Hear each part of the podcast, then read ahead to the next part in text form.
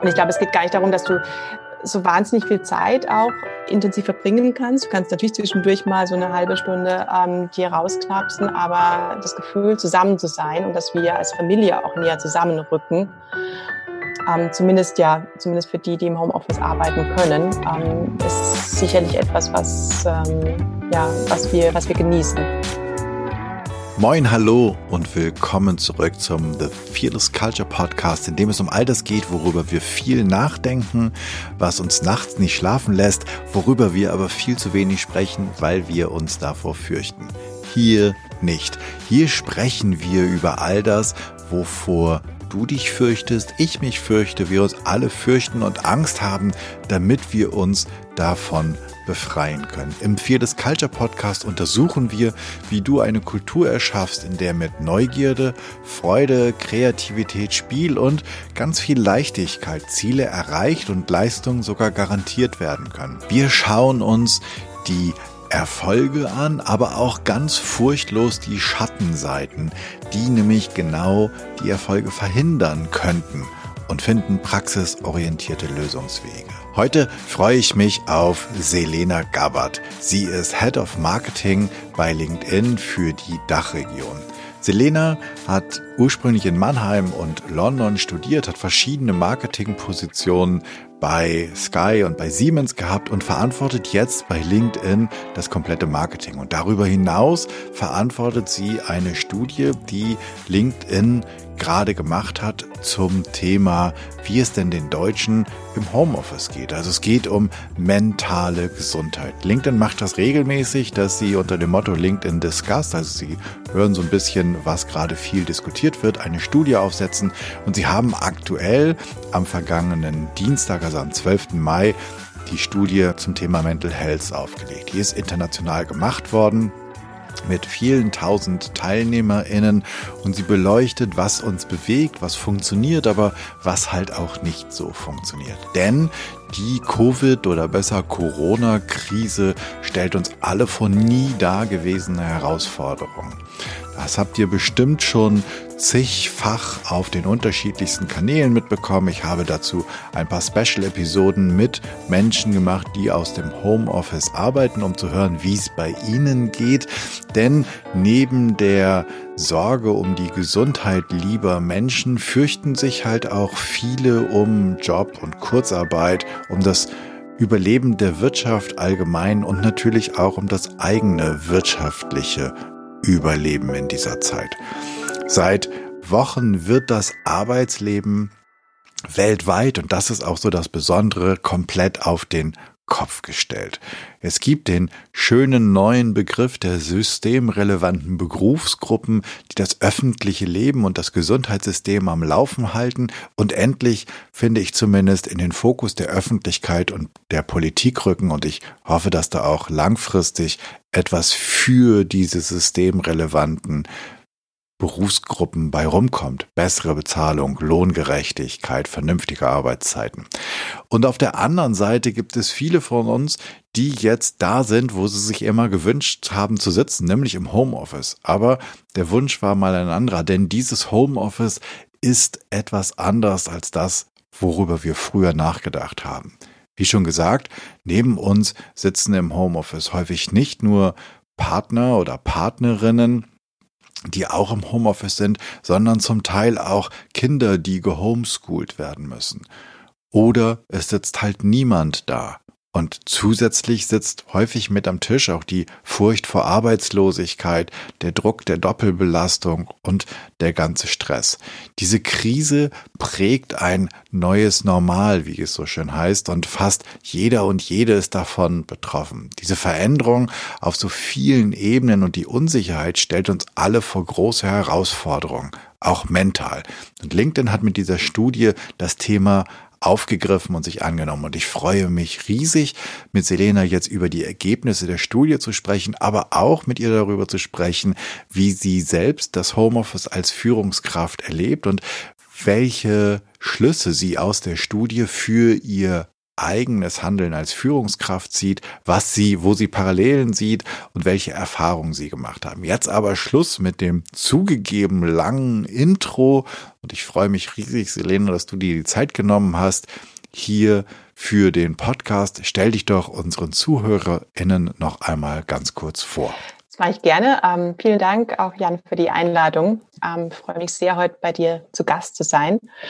Mein Name ist Lena Gabbard. Ähm, das ist schon gesagt. Ich bin verantwortlich ähm, für Marketing für Deutschland, Österreich und Schweiz, für LinkedIn seit knapp drei Jahren inzwischen und ähm, habe die, die ehrenvolle Aufgabe, die Marke LinkedIn in Deutschland, besonders in Deutschland auch zu stärken. Und damit beschäftigen sich äh, mein Team und ich ähm, fast den ganzen lieben langen Tag. Bevor wir ähm, einsteigen und in diese Studie gehen, würde, äh, stelle ich all meinen Gästen immer die, die Frage Fearless Culture, also eine, mhm. eine Kultur, ein Klima ohne Furcht. Kennst du das? Also hast du das schon mal erfahren oder kannst, hast du eine Fantasie davon? Wie sehe das, wie sah das, sieht das oder sähe das für dich aus? Mhm.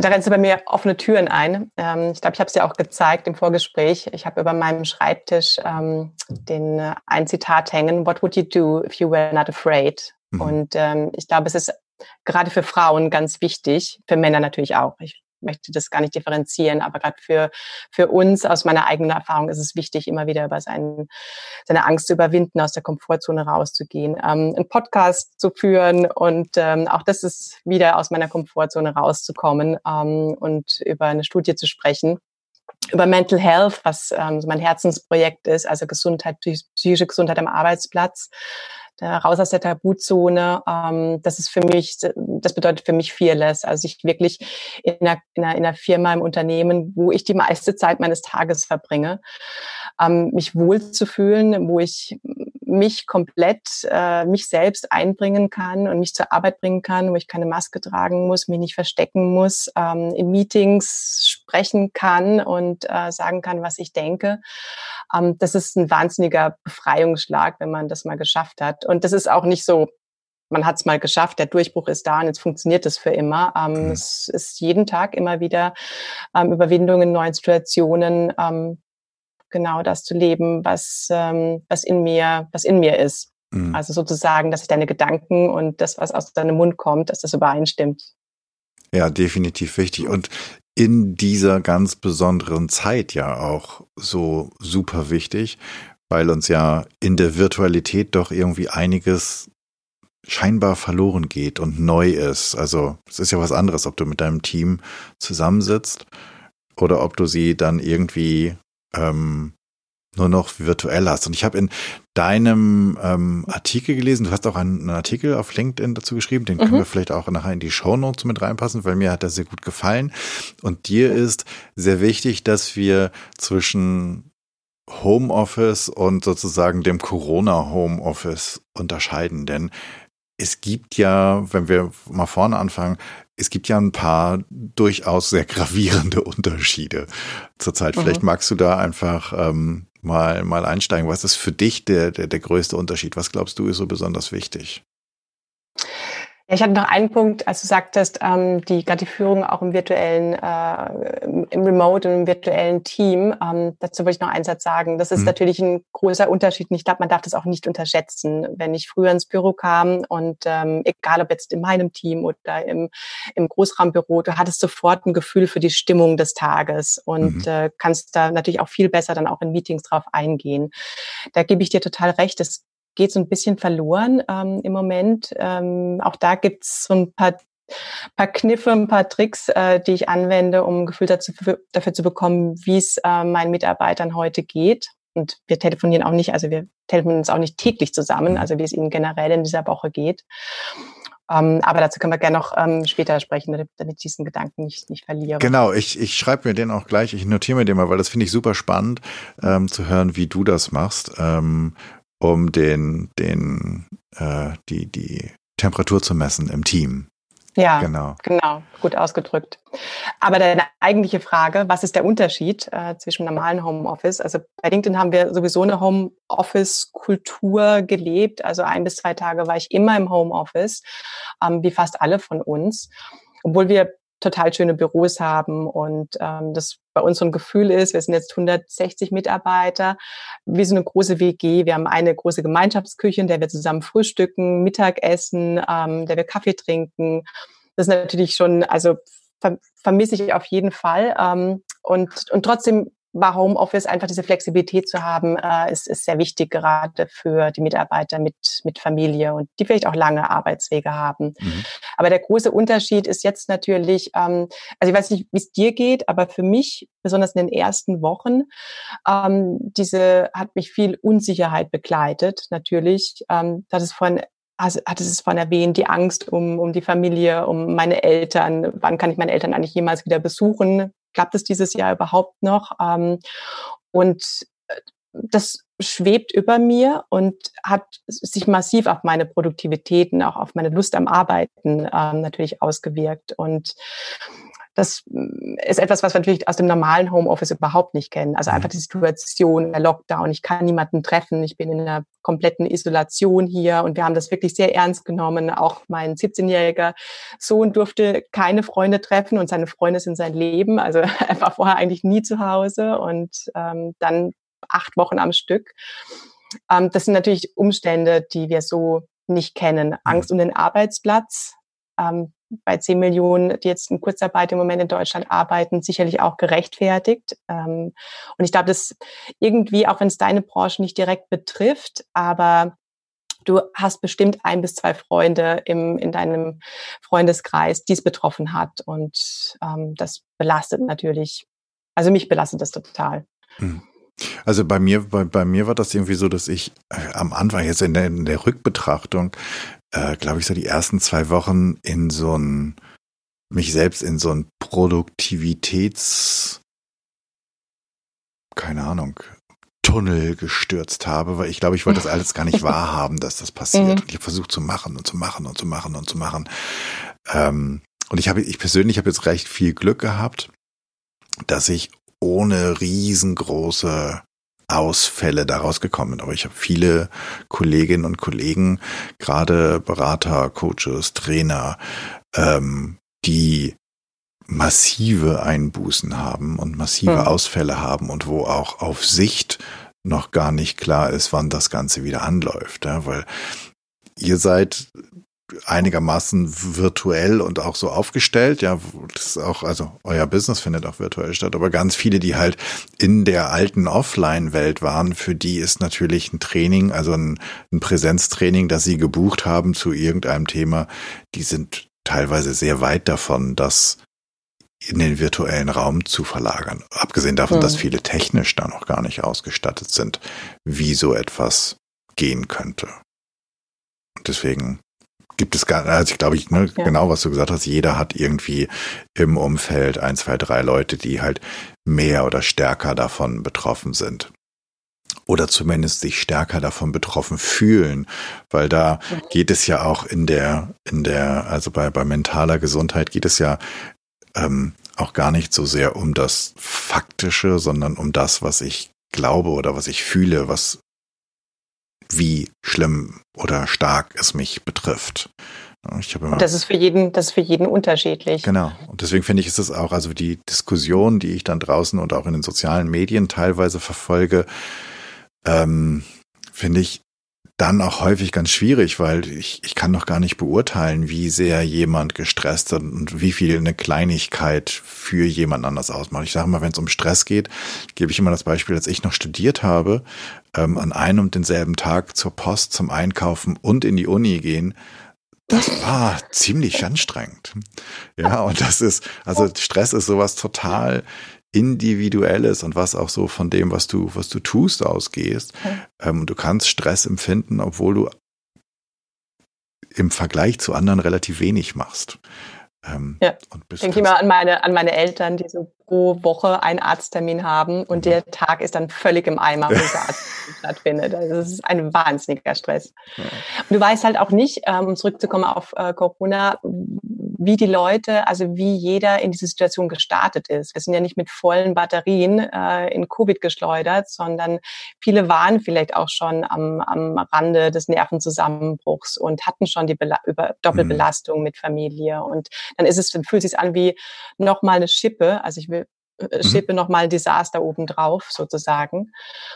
Und deswegen völlig stimme ich dir völlig zu. Man kann sich kein Urteil erlauben, wie jeder diese Situation wahrnimmt. Und da hilft auch nichts nach dem Motto, jetzt reiß dich mal zusammen. So schlimm ist es alles gar nicht. Ähm, das ist anmaßend und kann man einfach nicht, nicht beurteilen. Ja, ich würde mir da an vielen Stellen auch ein bisschen mehr Achtsamkeit wünschen. Deswegen finde ich das so toll, dass ihr, ähm, ihr habt die, wenn ich das richtig verstanden habe, habt ihr diese Studie, also LinkedIn Discuss ist ja so ein bisschen, dass mhm. ihr das Ohr ans Gleis legt und mal ein bisschen guckt, was wird eigentlich bei uns gerade viel und heiß diskutiert und dass ihr das Thema dann irgendwie in, in eine Studie umformt, oder? Stimmt das? Ganz genau, ganz genau. Okay. Besser hätte ich es nicht ausdrücken können. okay. Ähm, und ihr habt, das ist eine, vielleicht magst du ganz kurz, man nennt das ja Studiendesign, also wie, wie man so eine Studie aufsetzt, kann man ja unterschiedlichst machen. Vielleicht magst du mhm. ganz kurz mal erklären, was ihr, also vielleicht, vielleicht zum einen wie und woher das, woher kam der Anstoß, aus welchem Land oder ist das, ist, gibt es da ein Team, das sich zusammentut? Und ähm, mhm ähm, wie genau sieht diese, diese Studie jetzt aus? Also wer wurde befragt? Wie viele? Ja, also welche Themen wir über LinkedIn Discuss, ähm, was äh, von unserer Redaktion, äh, unser Redaktionsteam international geleitet wird. Wir haben ein großes Redaktionsteam auch in Deutschland und ähm, natürlich ist es auch dann immer von den jeweiligen Märkten abhängig, welche Themen gerade hochkochen. Zum Thema Homeoffice gibt es natürlich jetzt auch schon unzählige Diskussionen mhm. und auch Studien sicherlich, aber es gibt wenig jetzt nach Woche zehn oder für mich zumindest Woche zehn äh, wie geht's uns eigentlich und wie geht's vor allen Dingen unserer, unserer, unserer ähm, mentalen Gesundheit.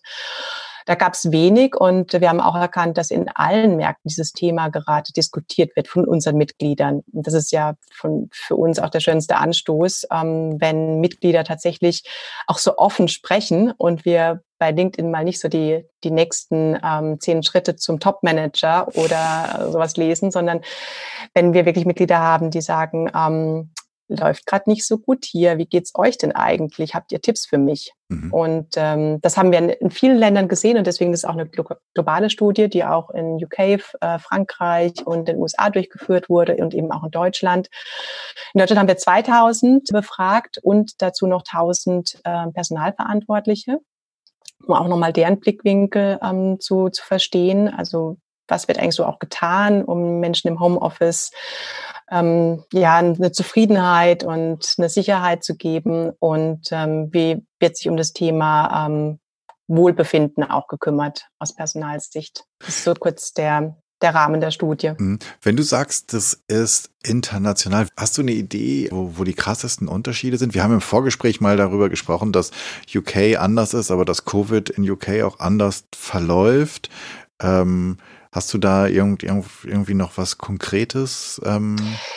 Ja, ähm, was besonders auffällig war, ist, dass die dass die, dass in UK und in Deutschland wird, äh, wird, wird sehr viel ähm, an Mehrarbeit geleistet. Das heißt, für beide, äh, für beide war, auch für Frankreich und für die USA. Im, im Schnitt arbeiten wir vier Stunden länger am Tag.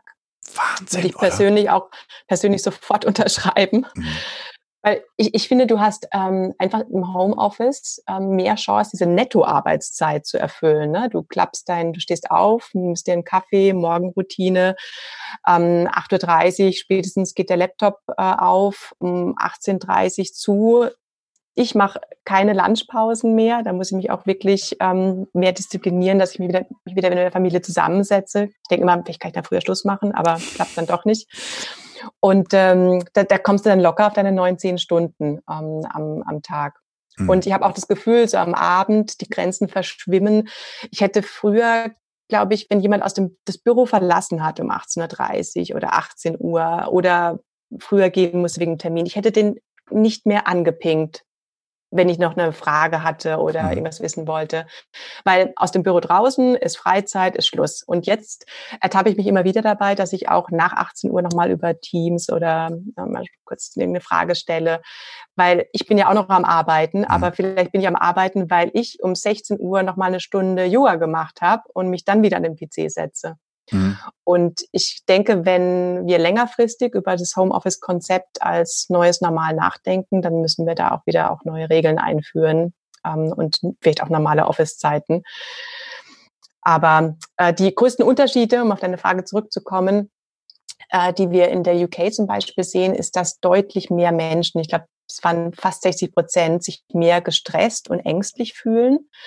Und ähm, ich hatte, ich hatte gestern noch überlegt, wie kann das sein? In Deutschland sind es nur 25 Prozent, die wirklich Angst haben ähm, oder wo zumindest die, ähm, so dieses Wohlbefinden sehr eingeschränkt ist tagsüber. Und ähm, jetzt ist die Lage in der UK auch tatsächlich deutlich anders als in, in Deutschland. Ähm, ich glaube, das ist jetzt fast der, neben der USA die höchste Zahl an Corona-Toten. Ähm, und natürlich auch äh, die, äh, der, wie soll ich sagen, der Premierminister, der vielleicht auch nicht die Sicherheit ausstrahlt, ähm, die eine Angela Merkel auf uns ausstrahlt. Und das kann natürlich auch dazu führen, sicherlich hat es nichts mit Homeoffice-Kultur zu tun. Ähm, es ist einfach die politische Lage, die wir, ähm, die ich dafür verantwortlich mache. Mhm. Und jeder Fünfte befürchtet auch einen, einen Jobverlust in der UK. Das ist in Deutschland deutlich niedriger. Okay. Naja, das, äh, ja. Okay, das hat dann wahrscheinlich was mit dem, mit dem Kontext oder auch mit dem, mit dem, ähm, wie heißt das denn jetzt, äh, Kontext sozusagen der, des, des Wirtschaftsraums zu tun, des, des nationalen. Also wie, wie, wie steht die nationale Wirtschaft da? Welche Zukunftsprognosen ja. haben die? Ähm, ja. Und UK auch mit dem, mit dem Austritt aus der EU und dieser ganzen Unsicherheit, die sie vielleicht sowieso schon fühlen und worüber Absolut, wir hier vielleicht auch relativ wenig informiert sind. Wie fühlt sich eigentlich ähm, der ganz normale Mitarbeiter mit dem mit dieser ganzen Unsicherheit. Und das ist genau das, was du anfangs so schön sagtest. Es sind ja nicht, es war ja nicht nach dem Motto, übrigens macht jetzt noch mal drei Wochen Urlaub, danach wird's hart. Mhm. Ähm, ne, so wie man, wenn man, wenn man mhm. betriebsintern irgendwas hat, übrigens im Oktober wird, kommt für uns irgendwie eine harte Phase. Wir haben irgendwie drei Messen hintereinander. Seht zu, dass ihr den Urlaub vorher äh, genommen habt, dass ihr gut entspannt in diese Zeit kommt, dass die Batterien voll sind. Sondern es gab diese, es gab den Jahreswechsel mit dem Weihnachtsfest, der ja mental ähm, und, und psycho, psychologisch für viele sowieso super anstrengend ist. Ja. Äh, dann mit der dunklen Jahreszeit und anstatt dass dann der Frühling kommt, kriegen wir diese Corona-Keule um die, um die äh, Ohren. Und das ist dann natürlich in einem Land, das sowieso gerade, ähm, wo, wo es vielleicht sehr viele Befürchtungen gibt in Bezug auf, äh, wie geht's wirtschaftlich weiter, deutlich ähm, relevanter für das, für das Wohlbefinden der Leute. Ja, ja, absolut. Ich wollte noch einen Satz äh, ergänzen. Wir hatten auch ähm, ab, die Frage gestellt in der Studie, ähm, ob wenn, ähm, wenn wir uns erholen und wenn die Frage gestellt wird, vielleicht Ende des Jahres ähm, Homeoffice weiterhin ja oder nein, dann sehen wir in der, in der UK deutlich mehr Appetit auf Homeoffice, ähm, sind fast 60 Prozent, ähm, die auch weiterhin im zumindest äh, vielleicht nicht fünf Tage die Woche, aber zumindest einen großen Teil im Homeoffice verbringen möchten. Das finde ich sehr interessant. Das ist in Deutschland ein bisschen weniger. Wie viele sind es bei uns? Ähm, bei uns sind es 45 Prozent. Mhm also vier Prozent weniger ungefähr. Und ähm, wahrscheinlich auch dem Fakt geschuldet, ähm, dass sich in, äh, in England viel auf diese Ballungszentren London, London, Manchester, Birmingham ähm, konzentriert. Und meine Kollegen beispielsweise Pendelzeiten haben, die wären für uns unakzeptabel, ja, also zwei Stunden für einen Weg, vier Stunden wow. pro Tag ähm, im, im Zug, Tube und also das ist einfach unglaublich. Und das kann ich gut glauben, dass es hier einen deutlichen Gewinn an Qualität, an Lebensqualität gibt. Und stell dir vor, mhm. was du mit vier Stunden zusätzlich am Tag machen könntest. Ne? Absolut. Ähm, um, also das, das ist natürlich, damit, damit sind wir bei einem der ähm, Gewinne im Homeoffice. Und wenn du sagst, das ist der Teil, wo ich finde immerhin 45 Prozent, also dafür, dass viele, mit denen ich spreche, die sagen, ich will raus hier, sondern ich bin zwar kein Star, aber lass mich bitte wieder raus, ich will zurück ins Büro. ähm, dafür finde ich die Zahl von 45 Prozent, die sagen, auch langfristig könnte ich mir vorstellen, ein oder mehrere Tage, ich weiß nicht genau, wie die, wie die Frage jetzt gelautet hat, im Homeoffice zu bleiben, eigentlich sehr hoch, oder? Ja, also überwiegend im Homeoffice zu bleiben. Genau, das ist sogar überwiegend. Mhm. Wow, also das heißt ja eigentlich drei Tage. Also von fünf Arbeitstagen drei Tage. Ja, genau. So wenn ich teilgenommen hätte, würde ich die Frage so verstehen. Ähm, wenn wir es nochmal runterbrechen ähm, auf die Zielgruppen, also wer ist extrem positiv mhm. gegenüber Homeoffice mhm. eingestellt, dann sind es natürlich vor allen Dingen ähm, Menschen, die bei den drei Faktoren ähm, äh, stimmen, wie zum Beispiel, ich habe keine Kinder zu Hause zu betreuen, was nach Corona tatsächlich auch wegfällt, auch, auch für mich. Mhm. Ähm, aber das ist so die, die Gruppe, mhm. die gesagt hat, Homeoffice ähm, ist äh, ein sehr, sehr gutes Arbeitsmodell für mich. Also äh, keine Kinder zu betreuen, ähm, die eigentlich lange Anfahrtswege haben, mhm. natürlich zur Arbeit. Ähm, Gibt es natürlich auch in Deutschland auch, wird nicht so extrem wie in der UK, aber auch.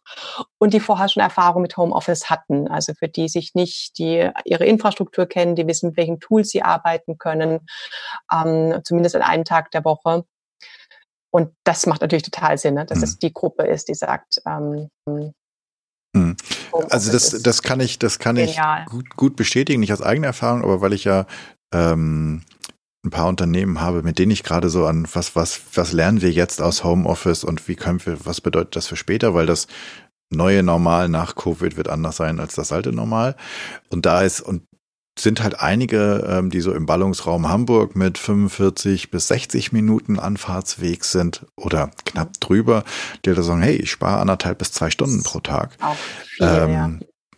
Das ist gigantisch. Ja, ich will das ja. nicht, ne, das, wie gesagt, deswegen habe ich am Anfang gesagt, so wow, 45 Prozent, weil viele schon sagen, ach, ich würde ganz gerne mal wieder einen Kaffee mit den lieben Kollegen zusammen trinken und zwar nicht mhm. virtuell. Ähm, aber super. Es gibt ja noch ein paar positive Faktoren. Also einer mhm. der, ähm, was, was ich gelesen habe in der Studie, war, dass ähm, ich glaube auch 44 oder 45 Prozent oder sowas gesagt haben, also dass die Quality Time mit der Familie etwas ist, was sie echt schätzen. Mhm. Und positiv an. Das ist, ja. ist, ist das jetzt einfach nur die Kehrseite von, von, von Homeschooling, dass sie halt sehen, okay, ich habe Homeschooling, aber es ist auch einfach schön, das, das mal zu erleben?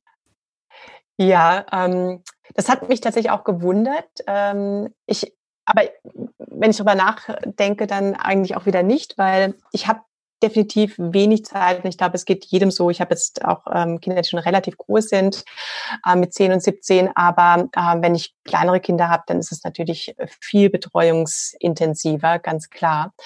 Aber trotzdem genieße ich es, dass meine Familie einfach, dass ich nahe bin. Also mhm. wie oft sehe ich meine Tochter schon so oft wie im Moment? Ähm, mhm. Tagsüber natürlich nie, meistens erst, wenn ich nach Hause komme.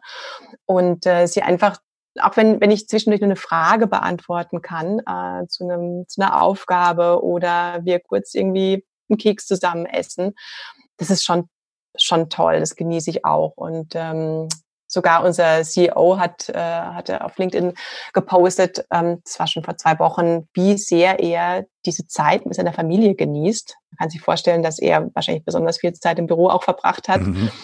Und er überlegt sich, wie er das Ganze nach Covid aufrechterhalten kann, weil er möchte es auf gar keinen Fall irgendwie nochmal missen. Ah. Und ich glaube, es geht gar nicht darum, dass du so wahnsinnig viel Zeit auch intensiv verbringen kannst. Du kannst mhm. natürlich zwischendurch mal so eine halbe Stunde ähm, dir rausknapsen, aber das Gefühl, zusammen zu sein und dass wir als Familie auch näher zusammenrücken, ähm, zumindest ja, zumindest für die, die im Homeoffice arbeiten können, ähm, ist sicherlich etwas, was ähm, ja, was wir, was wir genießen. Ja, ich stelle mir vor, ähm, dass es sonst irgendwie ein relativ durchgetaktetes, hektisches Frühstück gab. Äh, Mittagessen gab's nicht und dann irgendwie ein Abendbrotessen, an bei dem dann ähm, auch noch all das erstmal auf den Tisch kommt, was, was besprochen werden muss, weil es nicht so gut läuft. das klingt total romantisch, wie du es erzählst, ganz ehrlich. Also unsere Morgende war eine einzige, sorry, Show. Äh, von äh, Kinder aus dem Bett quälen, äh, keine Zeit für Frühstück, die Kinder in den Bus schieben und dann noch hektisch rum nörgeln. Also das war wirklich, das möchte ich überhaupt, also das habe ich mir fest vorgenommen, das wird sich auch ändern, wenn die Schule jetzt wieder losgeht, dass wir entspanntere Morgen haben. Aber genau so. Also es ist eigentlich viel, viel schlimmer, als du es gerade beschrieben genau, hast. Genau, ich, ich, ich wollte, ich habe ich hab versucht, ich, ich, ich versuche es mal ein bisschen milde zu beschreiben. Äh, schön, dass du da den, den Realitätscheck machst. Und da, da kann ich mir vorstellen, dass es da, ich meine, ja, du kannst den Rechner schon mal hochfahren lassen und deswegen kannst du trotzdem noch fünf Minuten. Ähm, ich meine, ich glaube nicht, dass es heute noch Rechner gibt, die fünf Minuten hochfahren müssen. Das ist wahrscheinlich wieder so ein Beweis meines Alters, dass ich so mit so einem Beispiel ankomme. Aber ähm, ich glaube, die Übergänge sind jetzt ganz einfach eine andere und sind, sind viel smoother, so dass alleine die Entspannung, die in diese Familienzeit reinkommt. Und ähm, ich erlebe das halt mit meiner Frau, dass wir halt auch viel mehr, dass das ist, es ist jetzt nicht so getaktet. Also der, der, der ganze Weg fällt weg und diesen Weg kann man zu ich komme in den Job rein und ich komme sozusagen aus dem Frühstück oder aus dem Mittag oder irgendwie sowas raus, mhm. viel toller verbringen und viel gelassener verbringen. Ja. Ähm, ja das sehe ich halt auch als, als Quality. Uh, Time definitiv und an. Schön ist natürlich dann auch, wenn, wenn wir in die Zukunft denken, wenn ich zumindest diese Freiheit habe, mir das auch besser einteilen zu können in Zukunft. Mhm. Und ähm, natürlich vermisse ich auch die Kollegen und das sehen wir auch in der Studie, ähm, dass ähm, ich glaube, jeder Dritte hat gesagt, er vermisst seine Kollegen, ähm, dass wir, wie, wie so immer, ja, die der, die Wahrheit liegt wahrscheinlich in der Mitte. Mhm. Schön wäre, diese Flexibilität, Flexibilität zu haben, wann möchte ich ins Büro gehen, vielleicht zwei Tage die Woche und den Rest vom Homeoffice, um mal so ein ideales Szenario zu beschreiben. Mhm. Ihr habt auch herausgefunden, das finde ich spannend, dass ähm, die Leute sich gesünder ernähren. Ja, besonders die Frauen. Ja. Jede dritte sagt, sie ernährt sich viel gesünder und treibt auch mehr Sport. Das hat mich überrascht, ähm, weil vor allen Dingen, ich finde gerade so am Anfang, vielleicht ist es auch eher so anekdotisch, vielleicht soll ich es auch nicht erzählen, aber so jetzt, jetzt hast du angefangen. so, so an mich denke oder ähm, natürlich auch an einen Freundeskreis aber wir gesagt haben, es ging ja auch so viel GIFs und äh, mhm. durchs Internet, ja, also entweder wir werden alle Alkoholiker, bis die Krise vorbei ist, oder übergewichtig. Und, das ist ähm, de facto so. Ich glaube, der, der Alkoholkonsum ist irgendwas zwischen 30 und 40 Prozent gestiegen. Ja, das habe ich auch gelesen. Das überrascht mich nicht. Das ist nach dem Motto so, als ist auch schon alles äh, egal. Genau. Und, und ich glaube, das hat sich aber eingegroovt inzwischen ähm, und da noch so kein richtiges Ende abzusehen ist und auch nicht klar ist, ob eine zweite Welle kommt, ähm, ist so diese Short-Term, ähm, ich, ich mache mir jeden Tag eine Flasche Wein auf, äh, Lösung, vielleicht doch keine Lösung, weil es ja auch etwas länger gehen könnte. Und diesen, das finde ich interessant an der Studie, eben weil, er, weil sie ganz frisch ist und zu einem späteren Zeitpunkt Punkt gemacht wurde, als die Studien jetzt sich erstmal nur mit dem Thema, wie geht's dir bei dem Gedanken an mhm. Homeoffice mhm. befasst haben, ähm, dass, dass wir uns dieses neue Normal das Passwort äh, des Jahres eingegroovt haben und ähm, einfach auch mehr, mehr Zeit haben, uns darüber Gedanken zu machen, ähm, was wir, was wir essen, wie wir uns den Tag einteilen, ob wir Sport machen können. Ich meine, die ganzen Yoga-Online-Studios und ähm, die vielmehr die Studios, die auf online umgestellt haben ja. und die Apps, die haben ja im Moment ähm, einen wahnsinnigen Zugewinn. Oder auch joggen oder auch lesen. Jeder Dritte sagt auch, er würde jetzt viel, viel mehr lesen. Ich meine, wie viele Bücher stehen bei uns im Regal und ich denke immer, irgendwann, irgendwann müsste ich da mal wieder, also mhm. wieder gerne was lesen. Und dazu ist jetzt die Zeit. Und das sind sicherlich die positiven ähm, Effekte von, von der jetzigen Situation. Das heißt ja, also wir, wir kommen gleich noch zu dem, was nicht ganz so, also da, da wo Optimierungspotenzial ist, so wie es so schön heißt, also da, wo es nicht mhm. ganz so gut läuft, ähm, um es ehrlich zu sagen. Aber das ins, insgesamt, das, das ist ja, was weiß ich, irgendwas zwischen 25 und 30 Prozent, ernährt sich gesünder. Es gibt, ich glaube, ich, genau. ähnlich, ähnlich der Prozentzahl derer, die mehr Sport machen, sei es jetzt Yoga oder Pilates oder irgendwas. Auch mhm. das ist auch bei einem Drittel bis zu einem Viertel oder sowas da steckt ja eine ganze Menge Gutes drin in dieser schrecklichen Zeit. Ja, sehe ich genauso. Ähm, sehe ich genauso äh, tatsächlich. Insgesamt, ähm, ja, äh, ist natürlich, also wir hatten ja auch im Vorfeld gesagt, ich, ich stürze mich auf diese positiven ähm, Effekte aus der Studie. Aber was mir natürlich schon auch ähm, Bauchschmerzen bereitet, ist die, ist die Mehrarbeit. Also wenn wirklich 80 Prozent mehr arbeiten ähm, und bis zu vier Stunden am Tag, ähm, das kann auf Dauer nicht gut gehen. Mhm. Weißt du, und ähm, besonders auch der, der große Performance Druck, den wir auch abgefragt haben. Ähm, Gerade die jüngere Zielgruppe, die dann teilweise ähm, sogar um dann in diesem Druck mitzuhalten, auch teilweise sich Meetings in, in den Kalender stellt, äh, um möglichst busy zu wirken, weil vielleicht die Kollegen, die Peers busy wirken. Das, da müssen wir sehr aufpassen, dass es nicht in eine Richtung läuft, die, ähm, die uns langfristig auch dann eben auch schadet natürlich. Mhm. Ja, ich fand, ich finde diese, diese Zahl 80 Prozent, ja, also vier von fünf. Ich finde 80 Prozent ist immer so, ja, und wenn du jetzt ähnlich wie ich nicht zahlengetrieben bist, dann ist, wenn du dir fünf Leute vorstellst, vier davon machen Überstunden und zwar regelmäßig und ähm, 30 Prozent vier Stunden oder mehr. Mhm. Das ist schon heftig, ja. Das ist wirklich heftig und das ist ja etwas, was langfristig nicht gut gehen kann. Ähm, also ich habe ähm, im Podcast, ich habe ich hab so eine, so eine kleine, ich habe so 30 Minuten gemacht, wo ich mit Leuten gesprochen habe, die jetzt gerade im Homeoffice sind und Leute führen.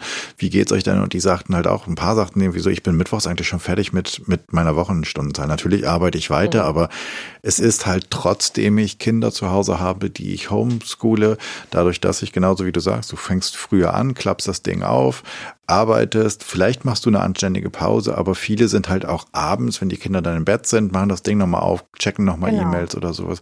Und dadurch kommt natürlich eine Mehrarbeit zustande, die vielleicht auch dem Umstand geschuldet ist, das wäre jetzt auch meine Frage an dich, dass ich ja kaum Alternativen haben. Also ich kann dann abends, ich kann entweder Netflix gucken, Bücher lesen, aber bis jetzt war ja nicht so richtig viel mit rausgehen und Freunde sehen. Ja. Ähm, das heißt, das Interessante These, arbeiten aus Langeweile. ja. Ja, ich hatte meine These ähm, am Anfang war, weil also jetzt einfach nur anekdotisch, weil ich mhm. auch ähm, deutlich länger gearbeitet habe, dass ich nicht so produktiv bin. Also ich habe gemerkt, ich brauche für alles wahnsinnig lange im Vergleich. Ja, also wenn ich früher Präsentationen gebaut habe für äh, unsere CMO, dann das ist mir wirklich immer leicht von der Hand gegangen. Und ähm, ich hatte vor, vor vier Wochen eine Präsentation und ich habe gefühlt an diesen Slides bestimmt, also netto wahrscheinlich irgendwie drei volle Tage gearbeitet. Als ob ich so ein Brett vorm Kopf hätte. Und ähm, das ist so meine These am Anfang der Krise gewesen, ähm, dass, dass, dass wir einfach vielleicht auch länger brauchen mit mhm. allem, was so mit dem ganzen Durcheinander um uns rum in unserem Kopf. Ähm, inzwischen, jetzt wo sich der Staub so ein bisschen gesetzt hat, glaube ich, dass die, dass wir ähnlich produktiv sind, aber immer noch, also wie vorher, aber immer noch mehr arbeiten als mhm. sonst. Und ähm, ist es die Angst vom, vom Jobverlust und dass ich mich jetzt besonders beweisen muss? Ähm, es ist de facto tatsächlich auch, zumindest bei, bei uns, deutlich mehr zu tun, deutlich mehr Projekte und auch viel spontaner, ne? also viel agilere, eine viel agilere Planung. Ähm, mhm. Wenn wir vorher eine Kampagne in, in, mit einem halben Jahr Vorlauf geplant haben. Das können wir uns jetzt nicht mehr erlauben, weil wir nicht wissen, wie die Situation in einem halben Jahr ist. Wir müssen jetzt planen für eine Kampagne, die möglichst schnell dann launcht, um zum Beispiel über, über Jobs zu sprechen oder über ähm, Netzwerken. Mhm. Ist es so, dass ihr ähm, lässt, lässt man oder lasst ihr jetzt in dieser Schnelligkeit, die quasi zum Zwang geworden ist, auch mal eher alle fünf gerade sein oder sagt er, alles klar, das testen wir jetzt nicht dreimal. Ich frage deshalb, weil ich finde das super spannend, dass du das sagst. Es gibt irgendein Beratungshaus, ein großes, die haben glaube ich, letztes oder vorletztes Jahr eine Studie dazu gemacht und haben auch ihre ja. IT gefragt, wie lange würde es dauern, bis wir auch die Infrastruktur hätten, dass alle im Homeoffice arbeiten könnte. Und dann kam die IT nach relativ langer Zeit zu dem Ergebnis um und bei sieben Jahre. So. Und ich vermute, die haben sich auch alle, alle Sachen einzeln angeguckt, was müsste man beachten und wo könnte es mhm. schiefgehen. Und jetzt ist ganz einfach so. Und, das, und deswegen ist halt meine Frage, wenn du sagst, früher ja. haben wir ein halbes Jahr lang an der Kampagne gebastelt, heute geht die, ich weiß es nicht, vielleicht in zwei Wochen sozusagen ähm, wird die gelauncht. Also ist es so, dass man bei vielen Sachen einfach sagt, ey, Wurst jetzt, wir, wir, wir wollen handeln und wir wollen keine Masterarbeit oder eine Dissertation schreiben, ist das so? Also ja, super, dass du es ansprichst, weil genau das ist es im Moment. Genauso ist es. Also wenn wir vorher ähm, unsere KPIs natürlich definiert haben äh, in der langen Planung, ist es jetzt, ähm, es ist nicht wichtig, lass uns damit rausgehen. Ähm, das hilft, das unter, wir wollen unterstützen. Ähm, wenn wir eine Idee haben, dann, also wir haben unseren Rapid-Prozess sozusagen äh, stark verkürzt mhm. und ähm, entscheiden jetzt auch deutlich schneller innerhalb von 24 Stunden, was eigentlich ein Ding der Unmöglichkeit war. Ne? Also gerade im kreativen Bereich, die Menschen brauchen Zeit, möchten sich das einfach in Ruhe anschauen, ähm, Feedback geben auf jede Version, wenn wir ein Video produziert haben und ähm, das ist jetzt tatsächlich deutlich, deutlich kürzer. Und ähm, wenn du das so sagst, äh, ich genieße das tatsächlich, ähm, dass wir, ich meine, natürlich die Performance äh, der Kampagnen muss stimmen am Ende vom Tag und mhm. wir nehmen uns sicherlich auch Zeit noch für, für Learnings und es irgendwie dann auch besser zu machen, wenn was nicht so gut gelaufen ist. Aber ähm, schneller was auf die Straße zu bringen, äh, ist wahn kann wahnsinnig befriedigend sein. Mhm.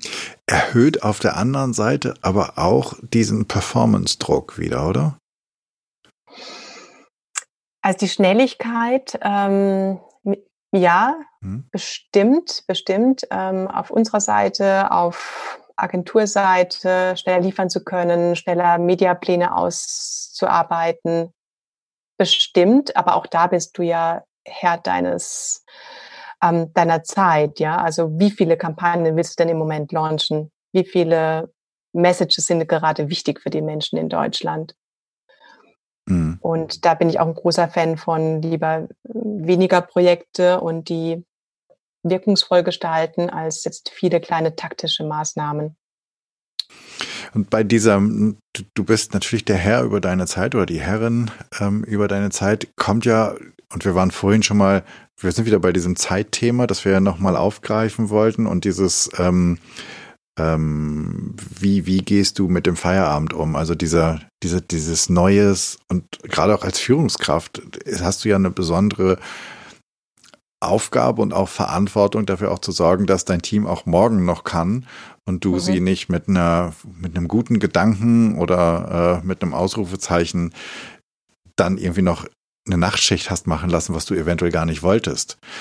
Ja. Und gleichzeitig gibt es ja auch die, und ich finde, das, das finde ich ja das Tolle, dass mir viele erzählt haben, naja, weißt du, jetzt lernen wir mal, dass es eigentlich dieses Zeitmodell ziemlicher Mumpitz ist, weil es geht ja nicht darum, dass, dass jemand 40 Stunden für mich einen Wagen zieht, sondern es geht darum, dass ich eigentlich jemanden eingekauft habe, weil ich will, dessen Kompetenz und Kreativität haben. Und eigentlich will ich, dass er mir die Lösung und Ergebnisse produziert.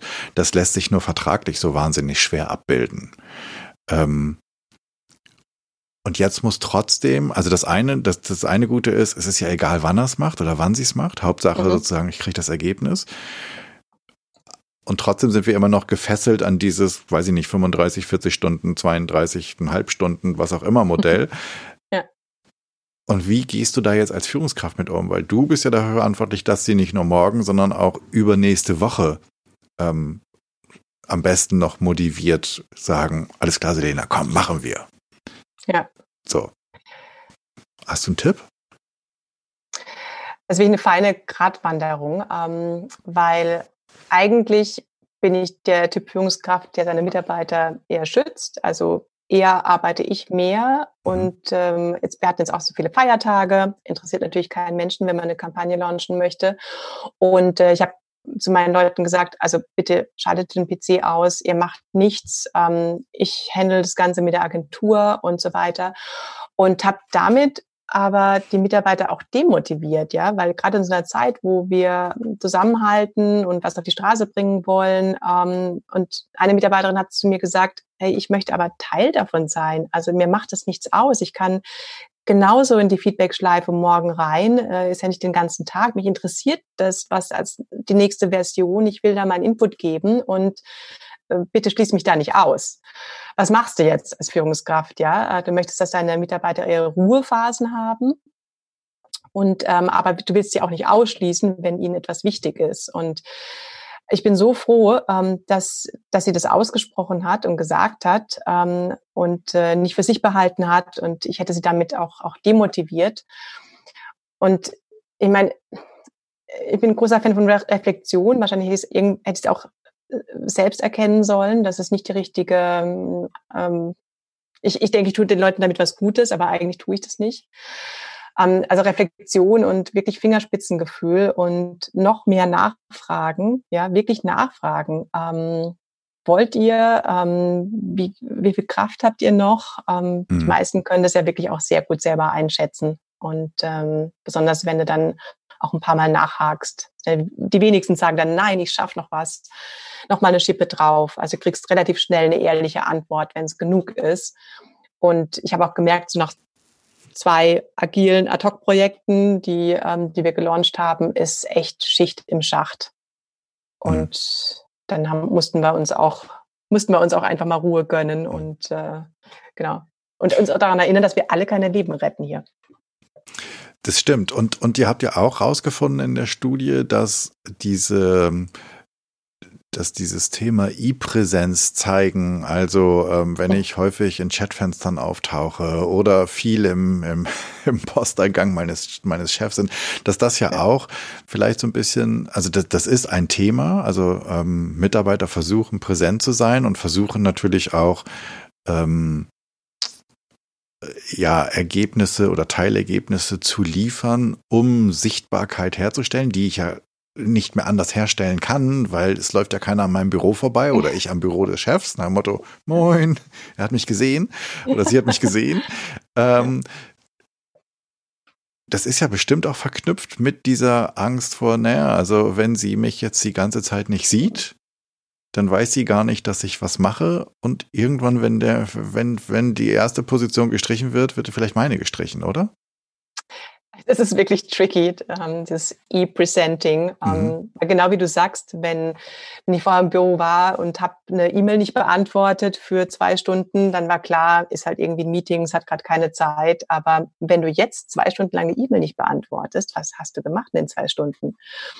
Und ähm, auch da, ja, diese Transparenz natürlich, also jeder arbeitet ja anders. Ähm, mhm. Wenn ich wenn ich an einer Präsentation oder einem Paper konzentriert arbeite, egal ob zu Hause oder im Büro, dann schalte ich alle meine Notifications aus. Du wirst von mir keine E-Mail beantwortet bekommen in der Zeit. Ich lasse mich da nicht mehr ablenken, mhm. habe mich hart an mir gearbeitet mhm.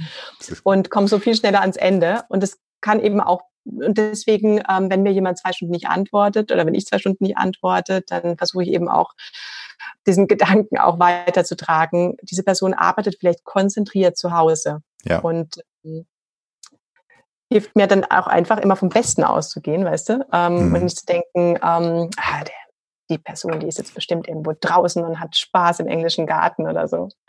Hast du, hast, hast du, ich meine, ähm, hast du das Thema auch in dein Team getragen? Also, ne, ihr habt, ihr habt diese Ergebnisse gehabt und du wusstest jetzt, das ist ein Thema und es ist vielleicht auch ein Thema. Es gibt sogar eine Zahl, ich habe das jetzt nicht mehr ganz im Kopf, dass Leute sich Termine eintragen oder Telefonate, die gar nicht stattfinden, nur damit quasi diese Idee von, oh, guck mal, äh, sie oder er macht ja was. Hast ja. du das, hast du das in deinem Team? Weil es ja, also zum einen, vielleicht kannst du die Zahlen nochmal so ein bisschen ähm, äh, in, in Relation bringen und zum zweiten, Hast du das ganz konkret in dein Team gebracht, um damit zu arbeiten und das mit deinen Leuten zu besprechen? Ja, absolut. Also wir haben das auch schon, ähm, da wir eine ausgeprägte Homeoffice-Kultur haben, hm. war das immer schon Thema. Ähm, also wie teilen wir uns, uns, unsere Zeit zu Hause auf? Oder auch zum Beispiel, wenn ich aus dem Büro gehe. Ähm, ich habe am Anfang, als ich bei LinkedIn angefangen habe, habe ich mich immer bei meinen Mitarbeitern verabschiedet und gesagt, ich gehe jetzt heim, ich gehe jetzt, ähm, also ich gehe jetzt nicht heim, ich gehe meine Tochter abholen von der Schule und dann fahre ich sie zum Sport und ich bin dann um 18 Uhr wieder online.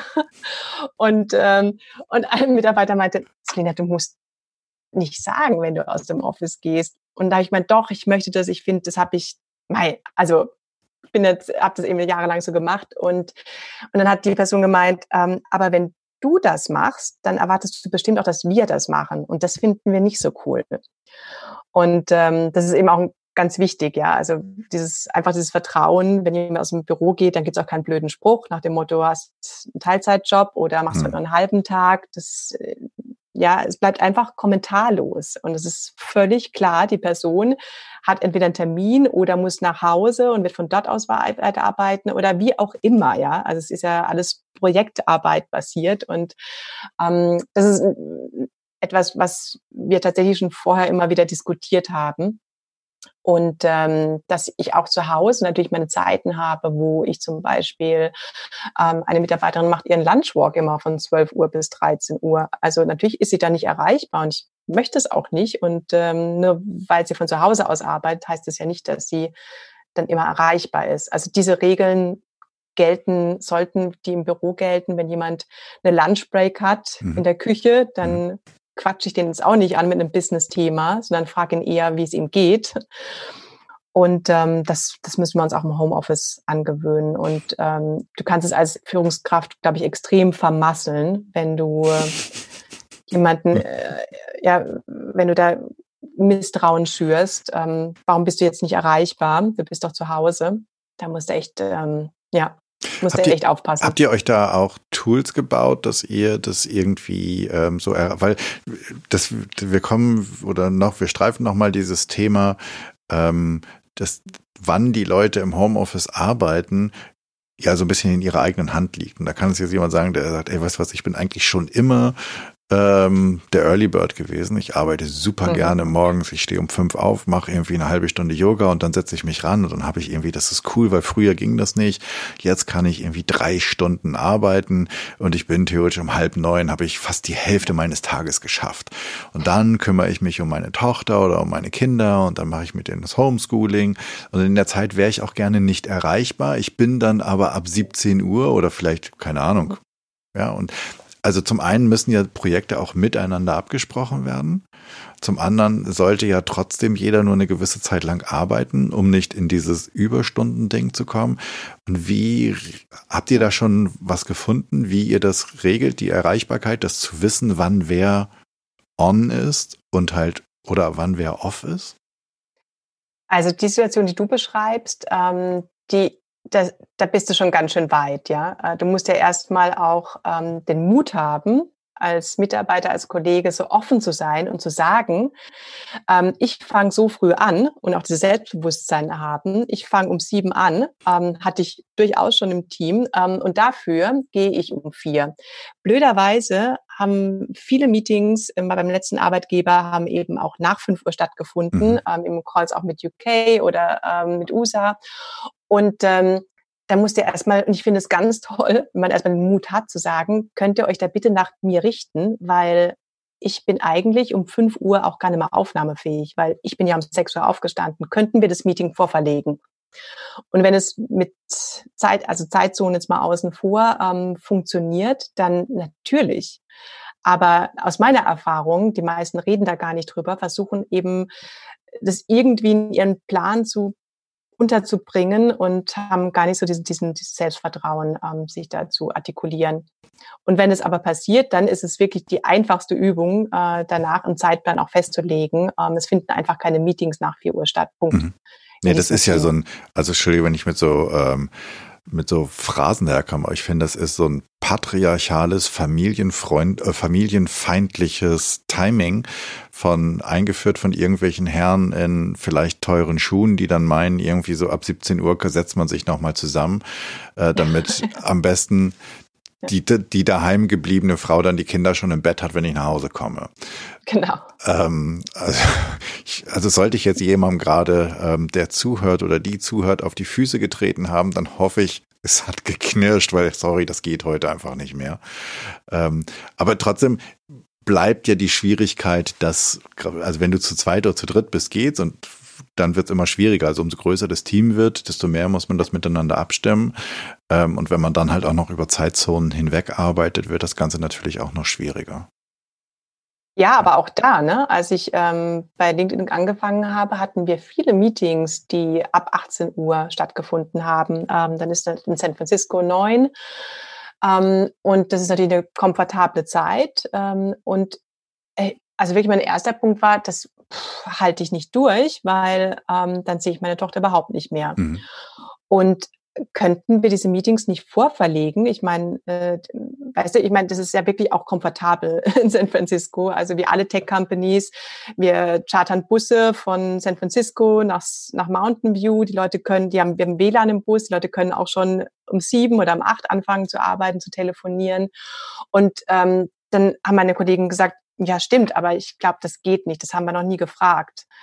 Und ähm, wie das halt so ist, wenn man neu in eine Firma kommt, dann ist man ja so, hat man so Welpenschutz. Mhm. Und ähm, dann die erste Frage an die amerikanischen Kollegen war, können wir bitte auch früher telefonieren? Weil für uns, bis der Call endet, ist es oft sieben, halb acht. Und ähm, wenn ihr mal einmal die Woche um 7.30 Uhr anfangt, dann ist es ja auch okay. Und die Resonanz war, oh mein Gott, das wussten wir gar nicht. Ja, natürlich machen wir das so. Oh, das hättet ihr ja nur sagen müssen. Und ganz ehrlich, das ist doch unsere Erfahrung mit so vielen Themen. Genau. Ähm, einfach drüber, ähm, drüber sprechen und fragen. Und ähm, auch die, weißt du, du hast recht, in großen Teams ist es schwierig, wenn du Early Birds hast und Late Worker, ähm, die dann wirklich erst um, um 10 ankommen und um 19 Uhr bis 20 Uhr dann arbeiten. Aber weißt du, wenn du dieses Entgegenkommen erstmal einführst und dieses gemeinsame Verständnis ähm, für die verschiedenen Biorhythmen, mhm. dann bist du eigentlich bist du manchmal überrascht, wie sie dann die Early Birds auch mal sagen, okay, ich kann jetzt auch schon mal bis sechs bleiben, dann machen wir das so. Oder wie oft arrangiere ich mich dann um mit meinem Mann und er holt meine Tochter, äh, unsere Tochter ab. Also, weißt du, wenn so ein Entgegenkommen da ist, dann fällt die, der, die Kompromissbereitschaft auch viel einfacher. Ja, vor allem die Woche hat fünf Tage. Ähm, da wird man den einen Tag so und den anderen Tag das anders machen können. Also theoretisch, wenn einer anfängt, also gebe ich dir komplett recht und das ist ein sehr schöner Gedanke. Also wenn du erstmal anfängst, entgegenzukommen, wirst du dich wundern, wer dir noch alles entgegenkommen wird. Also es geben und ja. nehmen. Ähm, wenn wir mal ein bisschen in die Zukunft spekulieren. Ich meine, das Seltsame an dieser Situation ist ja, also ne, es, es wusste noch nie jemand, mhm keine Ahnung, Mitte Mai, Mitte April, Mitte Juni, was Mitte Oktober, was Mitte November ist. Und trotzdem ist es ja gefühlt so, vielleicht, vielleicht ist es auch nur, geht es auch nur mir so. Also mir geht es so, dass ich denke, ich weiß noch viel weniger, was in zwei Wochen, in zwei Monaten oder in zwei Jahren sein wird. Geht dir das auch so oder ist das diese Unsicherheit, also diese, ich, ich meine, das ist gar nicht so, ne, also gar keine Nege, es geht nicht um Zukunftsangst oder Zukunftsfurcht, sondern einfach nur diese Ungewissheit, gibt es eine zweite Welle? Werden wir irgendwann wieder reisen? Wann wird das sein? Ähm, wie, wie geht das alles? Kann, kannst du in die Zukunft spekulieren? Ich glaube, da will ich eigentlich hin. Ja, ich glaube, das ist echt so mein Wunderpunkt. Ich bin ein wahnsinniger Planungskontroll-Freak. Und ähm, ich glaube, das ist schon besser geworden und ähm, Corona hilft mir dabei. Ähm, diese weißt, Planungs, äh, weißt du, ähm, diese Planung und Kontrolle gibt natürlich auch Sicherheit und mhm. ähm, im Moment ja ist eben nicht sicher und ich versuche da so meine persönliche Lehre draus zu ziehen. Und du hast völlig recht, wenn du das so sagst. Ähm, ich habe, ich weiß nicht mal, wie gesagt, äh, wann ich meine Eltern wieder sehen kann. Mhm. Und ähm, oder ob das pff, werden wir Weihnachten zusammen verbringen, ja. Ähm, zeige ich meine Tochter Liebe, indem ich sie nicht besuche oder indem ich sie besuche und wir Social Dist und Social Distancen. Ich, ich weiß es alles nicht. Ähm, und das, ja, wenn du das so sagst, ist es gerade alles planungsungewiss für mich komischerweise komme ich damit gerade besser zurecht, als, als ich dachte. Weil es ist auch so, eine, so, so, so ein bisschen so ein, so ein Komfort, weißt du, wenn, oder so ein bisschen so ein, so ein anderes Gefühl als sonst, wenn eben nichts, also viele Dinge sind einfach eingeschränkt, du kannst sie nicht machen, mhm. während wir vorher so viele Möglichkeiten hatten. Ich glaube, darauf möchte ich hinaus. Also immer so diese weißt du, schon dieses Socializing, wen treffen wir am Wochenende und wen haben wir schon lange nicht mehr getroffen und ähm, shoppen, konsumieren und das ist alles so eingeschränkt im Moment. Das tut total gut. Mhm. Und keine Planung, keine Planung darüber zu machen, wen ich wann sehen muss, ähm, das ist echt auch irgendwie eine Erleichterung, muss ich sagen. Ich, ich glaube, also mir geht es zumindest auch so, und das, das, was hinzukommt, ist, es geht allen so. Ja, also es ist jetzt nicht ja. so, dass du irgendwie einen komplizierten Beinbruch nach dem Skifahren hast und du kannst nicht und alle anderen können, ja. sondern es ist irgendwie so, nee, es geht allen so. Also wir, we are all in it together. Auf, und auf der ganzen Welt, ja. ja. Also das ist Ja, das ist echt crazy. Trotzdem, wenn wir mal, wenn wir mal so, so ein, wenn wir es mal wagen, so in die Post-Corona-Zeit, die es ja irgendwann geben wird. Hast du eine Idee, was sich, oder hast du einen Wunsch, was sich verändert haben wird oder was vielleicht auch bleibt und was sich nicht verändert? Also zum einen hoffe ich, dass sich etwas ändert. Und ähm, ich glaube, das Schlimmste für mich wäre, wenn wir aus der Krise kommen und wieder zurück zu unserem alten Normal gehen. Mit mhm. allem. Mhm. Ja. Und ähm, auf, auf Homeoffice bezogen hoffe ich natürlich schon, dass sich diese Kultur in Deutschland komplett ändert zu ähm, so ein bisschen belächeln derjenige, der im Homeoffice arbeitet. Ne, wir kennen alle noch so diese Heimarbeitsplätze. Mhm. Die niedrig qualifizierten, also von ganz früher. Und ich glaube, das, das Stigma ist immer noch so hängen geblieben. Ähm, dass sich das komplett ändert, ähm, von wo du arbeitest, ist im Prinzip dir überlassen. Also wenn es deinen Job natürlich erlaubt. Wenn du in diesem, ähm, was ja auch an sich schon wirklich ein, ein, ein Luxus ist.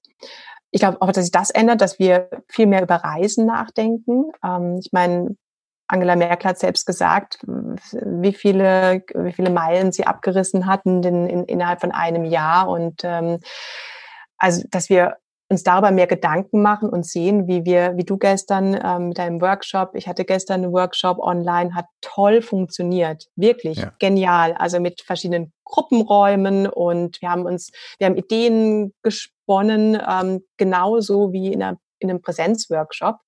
Nur das Ganze ohne schlechten Filterkaffee und irgendwie schlechten Kuchen oder so. Mhm. Also da habe ich große Hoffnung und ähm, so das Thema, vielleicht auch mein persönliches Thema, ist, ist Konsum, ja, also einfach mhm. so, wie viel Klamotten braucht eigentlich wirklich eine Frau und wie viel Schuhe braucht Oder ein Frau? Mann. Oder ein Mann, genau. Stimmt, mein Mann ist eigentlich auch so ein Konsum. Äh, das finde ich ja, lustig, auch weil leicht zu überreden für neue Schuhe, sag ich mal so. Ja, genau. Es gibt es gibt ja seit einiger Zeit gerade auch im, im, im Internet so diese und es gibt eine ganz tolle Netflix-Doku zum Thema Minimalismus. Also das ist ja so ein bisschen der Krise vorausgegangen. Wir sind jetzt so ein bisschen in so einem Zwangsminimalismus und ich ich persönlich muss gestehen, ich finde das großartig. Ja. Ähm, also ich vermisst da, also man sieht vielleicht, oder ich für mich, kann ja immer noch für mich sprechen, ich für mich habe gesehen, wie viel Schrott ich einfach aus weil mir nichts Besseres eingefallen ist, gesammelt habe. Und das ist jetzt toll, dass ich mit diesem Detox, was ja sonst immer so schwer ist, einfach mal so gezwungenermaßen begonnen habe. Da kann ich dir nur, kann ich nur zustimmen. Auch, auch generell, ne? ich habe ähm, eine, eine Freundin, die im Fashion-Bereich arbeitet und die mir erzählte, was, also der Konsum, den wir antriggern, was es für Konsequenzen hat. Ne? Also mhm. ähm, ihr, ihr Label hat zwölf, ähm, äh, zwölf Seasons, ja, also zwölf Mal im Jahr kommen neue Klamotten raus. Also als du und ich groß geworden sind, gab's Winter und Sommer, kann ich mich genau. erinnern. Und es gab dann halt auch zwei Einkaufstouren als Kind, mhm. in denen man eingekleidet wurde. Genau, genau so. Einer Hose und einer Jacke oder so. Ja. Und also, wie sind wir da gelandet, habe ich mich gefragt. Und tatsächlich, ja, jeden Monat ähm, kaufe ich neues Zeugs, ähm, das im Schrank hängt teilweise noch mit, mit Label. Ähm, und das, äh, mit, mit Preisschild, sorry. Mhm. Und das kann es echt nicht sein, ja. Und das ist halt auch getriggert durch, ähm, durch uns. Da gebe ich niemandem die Schuld dafür. Mhm. Nee, nee, klar. Wir sind alle Teil davon. Genau. Und jetzt stehen die Produktionen still und die, äh, die ganzen Klamotten häufen sich, die nicht gekauft wurden in den letzten zwei Monate, müssen wahrscheinlich vernichtet werden. Was für, was für ein Wahnsinn, oder? Absolut. Absolut. Und also Konsum, Konsum ist mein Thema, sage ich dir, ja. für nach Covid. Sag mal, ähm, das ist ja jetzt schon ein paar Tage draußen, die Studie, und ihr habt auch schon angefangen, das, das, das ganze Thema zu teilen. Was ist so das erste Feedback, was ihr bekommen habt? Ähm oder was du persönlich bekommen hast. Du hast ja schließlich auch einen Artikel geschrieben, also da, auf den es ja auch eine ganze Menge Reaktionen gab. Genau, also ich habe festgestellt, also jeder nimmt sich so seine Punkte raus aus der Studie. Mhm ähm, mit, die mit ihm resonieren. Natürlich, ähm, ich hatte auch einige Kommentare zum Thema, weil wir gesehen haben, dass, dass ähm, jeder fünfte Mensch in der jungen in der jungen Zielgruppe jeder Fünfte äh, sich diese Fake-Termine einstellt. Das mhm. hat äh, viele getriggert ähm, und ist auch ein Alarmzeichen, ne? Also mhm. auch als Führungskraft ein Alarmzeichen. Ähm, wenn du die Chance hast, das, dahinter zu blicken und das zu verstehen, ähm, daran was zu ändern, dass es eben diesen Performance-Druck äh, zu nehmen. Ähm, viele haben sie auch sind tatsächlich auf die positiven Punkte stark eingegangen. Also ich glaube, es ist auch so ein, so ein Hunger jetzt gerade danach, auch die positiven Aspekte von, von Homeoffice zu, ähm, zu verstehen und auch weiterzutragen. Mhm. damit es eben auch eine Chance für, für, die, für uns gibt, danach auch weiterhin einfach ein flexibleres Modell zu leben. Ähm, ich überlege gerade, ob es noch, äh, ob es noch einen Kommentar gab, den ich vorhin erwähnen wollte. Also generell, generell großes Interesse, gerade auch für die, ähm, für die Befragung unter den Personalberatern, äh, wie Sie sich jetzt auch die, die Zukunft vorstellen mit Homeoffice zum Beispiel. Ähm, da gab es viel Resonanz. Dann wollte ich von dir noch wissen, wenn ich mich jetzt für diese Studie interessiere und ich habe so das Gefühl, ich würde da gerne mal ein bisschen einsteigen. Ähm, dann haben wir die, die Pressemitteilung, die werde ich verlinken in den Shownotes, dass die Leute mhm. sich das anschauen können. Und es gibt den schönen Artikel, den du geschrieben hast. Und die Informationen werden zu dieser Studie findet ihr auch alle in den Shownotes des Podcasts. Ich habe mir noch eine Frage aufgeschrieben, liebe Selena, die ich natürlich gerne noch geantwortet hätte. Wie misst du und jetzt auch gerade im Homeoffice die Temperatur im Team? Das hatten wir ganz am Anfang. Okay. Ähm, da bin ich persönlich auch noch gespannt drauf. Magst du uns das äh, verraten? Ja, gerne. Ähm, ich meine, die üblichen Mechaniken, ich glaube, die, über die haben wir schon genug, da gibt es genug Literatur mhm. dazu und, und, und Learning-Kurse, regelmäßige Check-ins. Genau gerade die, die One-to-Ones sind äh, natürlich wichtig oder die obligatorischen Freitag, Thank God It's Friday, Team Drinks, äh, Virtual Team Drinks natürlich. Ähm, ich glaube, das sind wir ganz gut, das haben wir alle ganz gut verstanden, wie mhm. wichtig ähm, das Ganze ist. Auf der einen Seite, also was ich mir jetzt wirklich angewöhnt habe, ist in den One-to-Ones, die vorher dann doch so vor Corona eher Projektplastik waren, ähm, dass wir die Zeit nutzen, wirklich um darüber zu sprechen, wie es wie es der Mitarbeiter geht, wie ist seine Situation zu Hause. Und ich habe ähm, viele junge Mitarbeiter, die ähm, teilweise auch alleine wohnen mhm. und ähm, die natürlich dann ganz andere Themen haben, ne, mit Isolation und so weiter. Und ähm, da im Moment geht es einfach, versuche ich diesen Ausgleich zwischen, wie geht es dir? Und wir sprechen jetzt über, über Projekte, ähm, diesen, diesen, also deutlich mehr in Richtung, wie geht es dir zu shiften. Ähm, weil arbeiten, äh, ich glaube, das tun wir die ganze Woche genug, aber dass wir uns wirklich die Zeit nehmen ähm, oder auch uns Feedback einholen, was, was kann ich besser machen, mhm. ja, was, da kommen den auch, auch so Themen zur Sprache. Ähm, wenn du mich um 18.30 Uhr anpingst, erwartest du dass, du, dass ich antworte? Ja, das kriegst du halt nur in solchen Gesprächen raus, wenn du mal nicht über die Arbeit sprichst, sondern über mhm. den Menschen. Genau. Ja, ganz ja. wichtig glaube ich, dass das äh, ein ganz wichtiger Punkt ist, hier wirklich auch über den eigenen Schatten zu springen, auch wenn du sagst, oh, ich habe eigentlich keinen Bock mehr. Und du hast ja auch den ganzen Tag gearbeitet oder hast einen ganzen Tag vor dir, dass du dir ja. trotzdem die Zeit nimmst und ähm, sehr genau den Puls fühlst bei den einzelnen genau. Mitgliedern. Ja. Was wir auch wieder eingeführt haben, was so ein bisschen verloren ging äh, in den letzten Monaten, ist, dass wir ähm, jedes Meeting, also jedes Teammeeting starten mit einem persönlichen Highlight und einem, ähm, also das Teammeeting findet einmal die Woche mhm. statt mhm. und deswegen hat man immer auch viel zu erzählen. Also ein persönliches Highlight und ein ähm, Business Highlight. Und am Anfang habe ich es immer freigelassen, kannst dir eins oder das andere aussuchen. Und mhm. dann haben, klar, typisch deutsch, alle nur so in Business Highlight erzählt. Mhm. ich meine, okay, jetzt müssen wir doch irgendwie beides machen. Erzähl doch mal beides. Und ähm, da kommen halt auf die witzigsten Sachen raus. Das haben wir jetzt auch wieder, wieder eingeführt. Ähm, wenn ich dann, weiß ich, also ja, über meine Eltern erzählen, wie, wie ich so versuche, auf FaceTime irgendwie aufzugleisen, das ganze Zeit nur ganz in das Ohr von meinem Vater sehe, anstatt dass er es eben so von sich weghält. Und ähm, aber immerhin, ja, wir, äh, haben dann eine Stunde gequatscht, das ist so mein, mein persönliches Highlight gewesen. Und äh, dann kommen so persönliche Themen zur Sprache und bevor das Meeting angefangen hat, bist du schon in so einer ausgelassenen glaube, das ist es so eine, wirklich eine ausgelassene Stimmung in dieser mhm. Zeit, ähm, dass du Themen ganz anders anpacken kannst, ja. Okay. Persönliche und Business Highlights, genau. Sehr schön. Sag mal, ähm, wenn die ZuhörerInnen jetzt mit dir in Kontakt treten wollen, mehr wissen wollen, wie du es machst, ähm, du vorgehst, von dir was lesen wollen, Dein LinkedIn-Profil logischerweise wird verlinkt. Gibt es noch irgendeinen anderen Kanal, ähm, auf dem man von dir erfährt, wo man dich erreicht? Oder ist das, ist das dein, dein Mainstream? Also nicht nur dein Business-Stream? Ich bin nur auf LinkedIn. Ich bin nur auf LinkedIn. Du bist nur auf LinkedIn. Nein. Quatsch. Okay, das ist konsequent. äh, Quatsch, nee. Über Twitter, wobei ich schaue wirklich so selten in meine Twitter-Nachrichten. Ähm, also über LinkedIn ist bestimmt eine, ähm, eine, eine gute Möglichkeit, genau. Okay. Da beantworte ich auch alle Anfragen. Alles klar. Dann kommt das in die Show Notes. Ich schließe ja den Podcast immer gerne mit drei Fragen.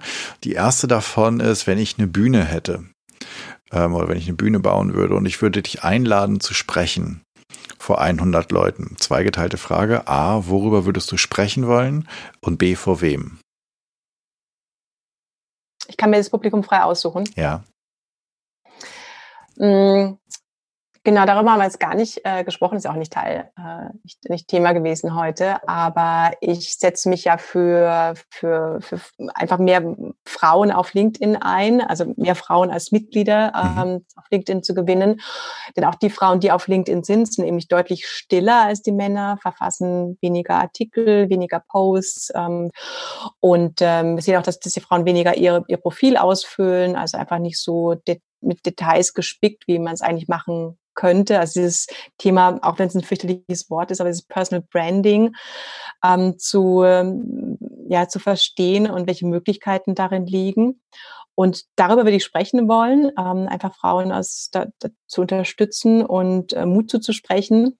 Ähm, auch so zum Thema äh, Imposter, das, was damit oft einhergeht, ne, dass Frauen so oft sich nicht zeigen wollen mhm. und ähm, und äh, im Gegensatz zu ja, kann man schon sagen, im Gegensatz zu Männern. Ne? Wir sehen ja auch zum Beispiel, dass Frauen sich auf Stellen viel, viel seltener bewerben und nur wenn sie mindestens 90 Prozent der Skills erfüllen, mhm. während Männer bewerben sich auf Stellen äh, bei LinkedIn, äh, wo meistens nur 50 oder 40 Prozent stimmen und hauen damit, hauen dafür auch mehr Bewerbungen raus, was ja auch eine völlig super Strategie ist. Ja, das mhm. kann ja aufgehen und ähm, muss bestimmt nicht immer die, die 90 Prozent oder 100 Prozent erreichen genau, ich würde darüber sprechen, Frauen ähm, zum Thema Personal Branding vor Frauen dann, aber auch gerne Männer, weil ich glaube, Männer haben auch einen großen Anteil daran, dass wir Frauen aus, äh, uns mehr trauen und äh, sichtbarer werden, vokaler werden, mhm. nicht nur auf LinkedIn, auch in Meetings mhm. und generell im, im Business.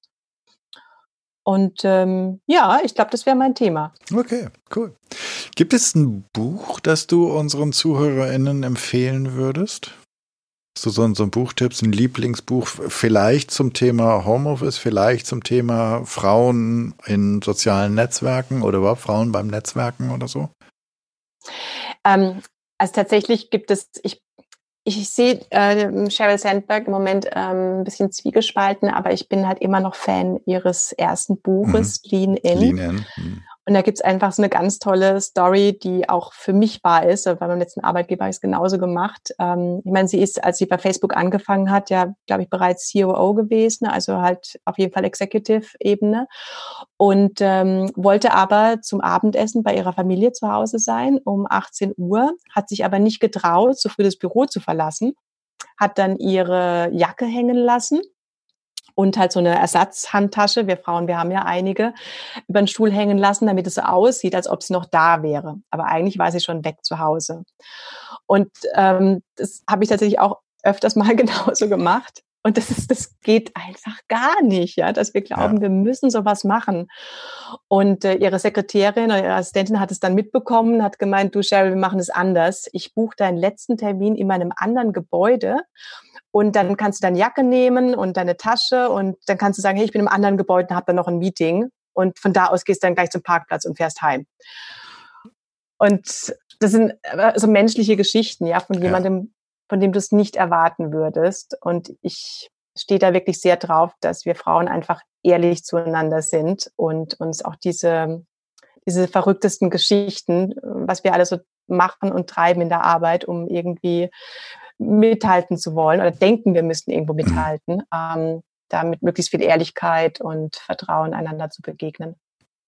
Sehr schön. Ja, ich mag das Buch auch sehr, vor allen Dingen auch vor dem Kontext, dass sie eine der frühen ist, die aus so einer Ebene darüber gesprochen hat und auch so offen und so ehrlich darüber gesprochen hat. Ähm, nehme ich super gerne mit in die, in die Show Notes auf. Und dann ist meine letzte Frage, wo, ähm, ähm, ich, hast du eine, eine Challenge oder so eine kleine Aufgabe für die ZuhörerInnen, was sie tun könnten, um vielleicht ähm, das im Homeoffice anders zu führen oder das Team anders zu machen? Irgend, irgendwas, was vielleicht auch, ähm, wo du auf die Punkte eingehst, die aus der Studie kommen. Hast du da eine Idee? Was würdest du denen sagen? Was sollen sie mal einfach die nächste Woche ausprobieren? Mm, also wenn du sagst, ausprobieren, das finde ich schon mal super, weil ich glaube, im Moment geht es ganz viel darum, neue Dinge auszuprobieren. Und ähm,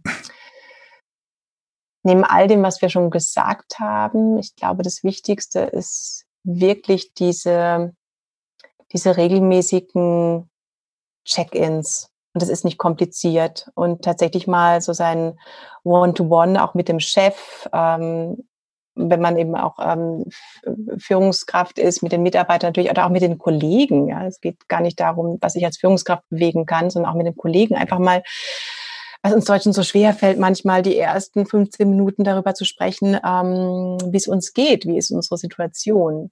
Und mhm. da hat ja jeder gerade im Moment so seine ganz eigene Geschichte. Und ich finde, man hat immer das Gefühl, so jetzt haben wir genug Smalltalk gemacht, jetzt lassen Sie über das Business reden mhm. und sich diesen Druck zu nehmen. Nee, wir müssen vielleicht auch mal in unserem Videocall gar nicht über das Business reden. Mhm.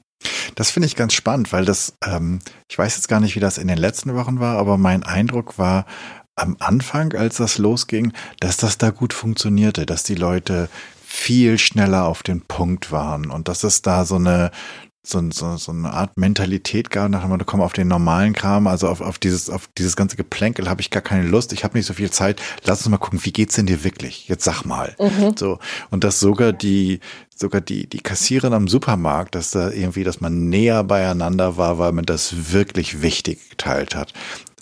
Muss gestehen, ich habe das Gefühl, das ist wieder ein bisschen hat sich wieder ein bisschen gelöst. Deswegen finde ich das ganz toll, dass du das hier als ähm, Challenge, als äh, Versuch doch mal in den Raum wirfst, das einfach mit deinen Kollegen, mit deinen Mitarbeiterinnen, mit vielleicht mit deinem Chef, vielleicht auch in der Familie einfach ganz kurz nach dem Motto, ey, wie, wie sieht's denn wirklich bei dir aus? Was bewegt dich gerade? Ähm, super, vielen Dank dafür. Ja. Wenn du jetzt nicht noch irgendwas hast, würde ich sagen, wir sind durch. Ähm, nee, ich glaube. Okay. Ich habe mir ja gesagt, als ich wollte. Okay, dann sage ich, Selena, vielen, vielen Dank, dass du dir die Zeit genommen hast und dass du all das gesagt hast, auch wenn es mehr ist, als du eigentlich wolltest. Ähm, ich fand das super cool. Ich finde die Studie super, super spannend. Ich glaube, das brauchen wir. Wir brauchen jetzt halt etwas, was, dass wir auf so eine Reflexionsebene zurückkommen und auch wirklich dann die Stellschrauben kennen, an denen wir arbeiten können. Und es muss ja gar nicht so sein, dass all das, was in der Studie steht, auf mich zutrifft, aber auf jeden Fall sind es Hinweise, wo ich mal hingucken kann, wo ich meine kleine Taschenlampe mal hinleuchte und vielleicht auch ins Team reinfrage, sag mal, da gibt es eine Studie, wie ist das eigentlich bei uns? Wie ist das bei euch? Habt ihr diesen Punkt? Trägt hier irgendjemand, meint hier irgendjemand wirklich, er muss Sachen eintragen, die nicht da sind? Macht ihr die länger, um gesehen zu werden? Müssen wir irgendwas einrichten, damit ich euch mehr sehe? Was wünscht ihr euch? Und dafür bin ich total dankbar, dass ihr so, dass ihr diese Arbeit gemacht habt. Und damit ähm, überlasse ich deiner Tochter, die uns den Raum der, äh, ähm, geschenkt hat, in dem du jetzt sitzen darfst, wieder. Ja, die schaut schon an der Tür. und sagt tausend, tausend Dank für die Zeit. Dankeschön, Selena. Ja, danke, dass ich die Zeit hatte, darüber über die Studie zu sprechen bei dir. Dankeschön.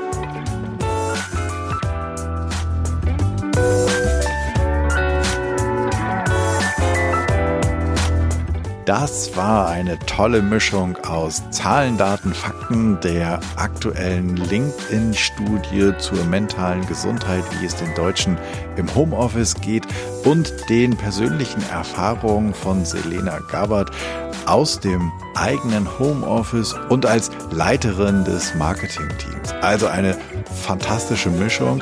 Mir hat das riesig viel Spaß gemacht. Ich danke dir fürs Zuhören und ich hoffe, es hat dir gefallen, es hat dich neugierig gemacht und dich vielleicht inspiriert, einmal mehr darüber nachzudenken, wie du mit dem Homeoffice umgehst und was du noch besser machen könntest im Homeoffice, wie du eine furchtlosere Kultur erschaffen kannst und wie du selbst furchtloser werden kannst. Ich freue mich über dein Feedback und Ideen, was ich noch machen könnte, was ich besser machen könnte.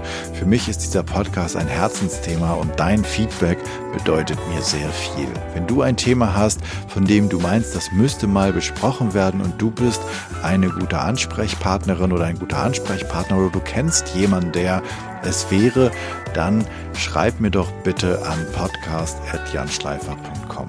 Abonniere den Podcast auf iTunes, Spotify, Stitcher oder wo auch immer du sonst Podcast hörst.